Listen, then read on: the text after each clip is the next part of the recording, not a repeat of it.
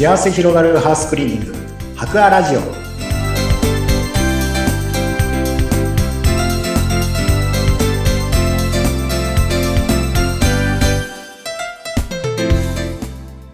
皆さんこんにちは。株式会社ハッカーの桃間俊治です。こんにちは、インタビュアーの山口智子です。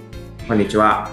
よろしくお願いします。お願いいたしますこの番組では、えー株式会社白亜の社員の皆さんにご出演いただきまして、えー白亜さんはハウスクリーニングを手掛けていらっしゃいます。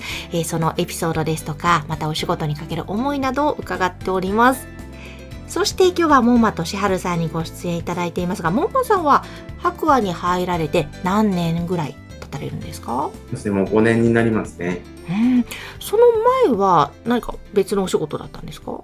そうですね。全然畑が違うんですけど工場で生産のお仕事をしてました。そうなんですね。はい。なんか、あの、毎回社員の方にお話を伺うと、全然違った畑からこのハウスクリーニングの世界に入られる方がいらっしゃって、モンマさんもね、えそうということなんですが、なんかきっかけがあったんですか？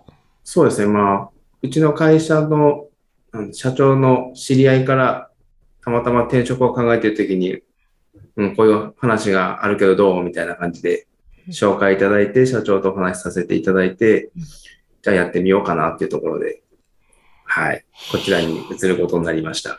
そのご縁だったんですね。そうですね。実際に、その、初めてのハウスクリーニングという世界でお仕事をされてみて、いかがでしたか？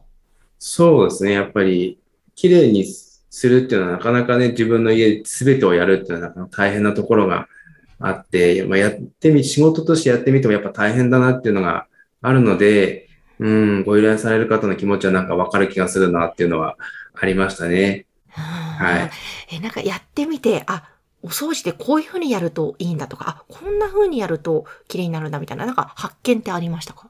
そうですね。やっぱりプロの方たちがやってるのを見ると、あ、こういう洗剤使えば家でも簡単に落ちるんだなとか、そういうのはやっぱりありましたよね。水垢取るのにトイレ用洗剤を使うなんて、ね、全然思わなかったので。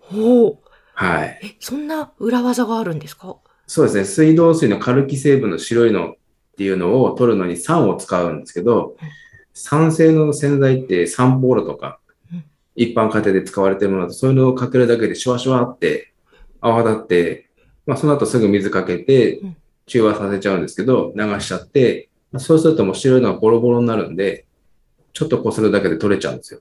へえ、そうなんですね。はい。うわーなんか他にもありますか？そういった。そうですね。まあ、トイレ用洗剤はお風呂にもやっぱ使うんですけど、やっぱりカルキ成分のところなんで、それ以外だと、まあ、便器なんかは陶器でできてるのでうん、あの、金わしとかでも全然こすっちゃっていいとか、うん、特に傷は入らないのでうん。へですね。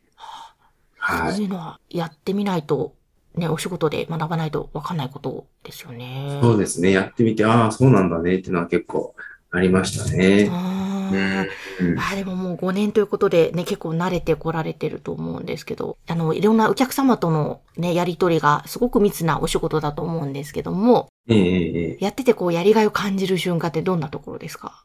そうですね。やっぱりやりがいを感じるっていうのは、お客様が直接感謝の言葉をいただけるっていうのは、うん、やっててやる気につながるっていうか、うんえー嬉しいなと思うところではありますよね。あの、ももさんは、まあ、いろんなね、担当が皆さんあると思うんですけども、はい。主にこう、何か、特にこれを担当してますみたいなのあるんですか？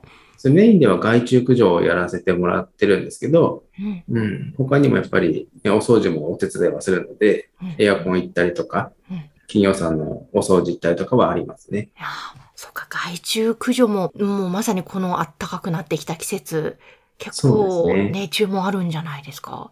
そうですね、この季節はね、あの、やっぱり虫が活動が活発になってくるので、はい、ご依頼は結構いただいてまして、は虫だけじゃなくて、あの、獣とかですよね。ハクビシンであったりとか、そういうのも、コウモリとか、そういうのもお問い合わせいただいてます。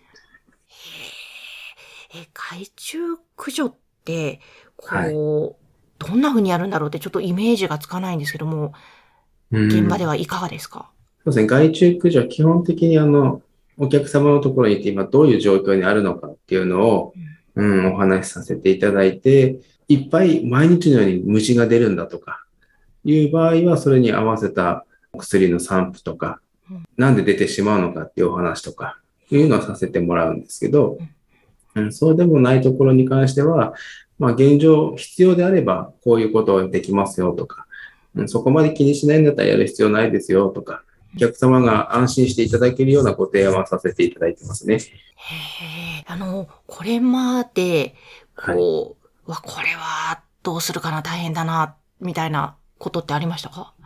そうですね。やっぱ何が原因かっていうのは分からないときはやっぱり、うん、一番どうしようかなと思いますようね。ん。あの、原因ではい。多いものっていうのはどういうものなんですか？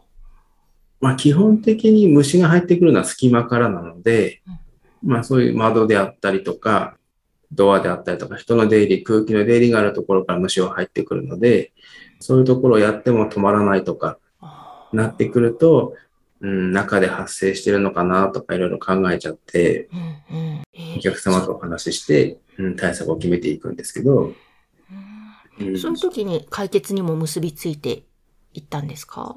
そうですね。だんだんやってるうちに、ここかな、ここかなってやりながら、だんだん収まっていくってことが多いですね。はあやっぱりこの虫が入りやすい、また出やすいポイントというのがあるわけですか、そうですね。まあ基本的に先ほども言った通り、虫の出入りは人と空気が出入りするところなので、絶対入らないっていううちはないです。うんうん。絶対入れたくないんですって言ったらもう窓とドアなくしましょうってなっちゃうので、うーんうん うん。なので、まあそうですね。綺麗にしていただくのがやっぱり一番ではあるんですよね。お家の周りに植木とかね、鉢植えとか綺麗にやってる方もいらっしゃると思うんですけど、はい。そういうものが多ければ多いほど虫の隠れ家も増えていくので。うん、そういうところに虫が潜みやすいので、そういうのをちょっとお家から離れてやりましょうとか、うん。そういうご提案をさせていただきますね。そうなんですね。はい。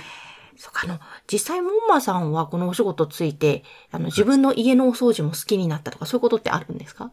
そういうことは特にないですね。あ、な、ただ気になるようにはなった気がしますね。うんうんうん。んちなみにあの、モンマさんは、あの、お仕事とは別のお話ですが、あの、はい休日とか趣味とか、そういう時ですね、休日とかですね、どんな趣味で楽しんでらっしゃるんですか？そうですね。休みの日なんかは、まあ、娘とゲームして遊んだりとかうん、一人でやるときはそうですね。うん、ロードバイク乗ったりとか、うん。そういうことぐらいですかね。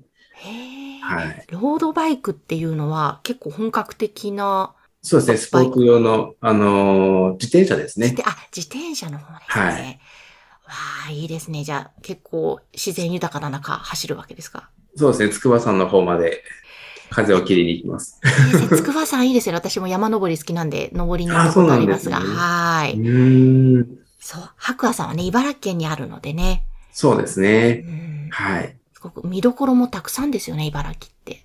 そうですね。霞ヶ浦もありますしねう。ん。はい。筑波山もあって、筑波山の周りにも宝鏡山とかちょっと低い山なんですけど、うん結構観光客の方も山登りに来てるみたいで、へえ。はあ、そういう山もあるんですね。そうですね。いや、いいな、あの、茨城全域、また、その近郊博さん手掛けていると思っていいんですかね。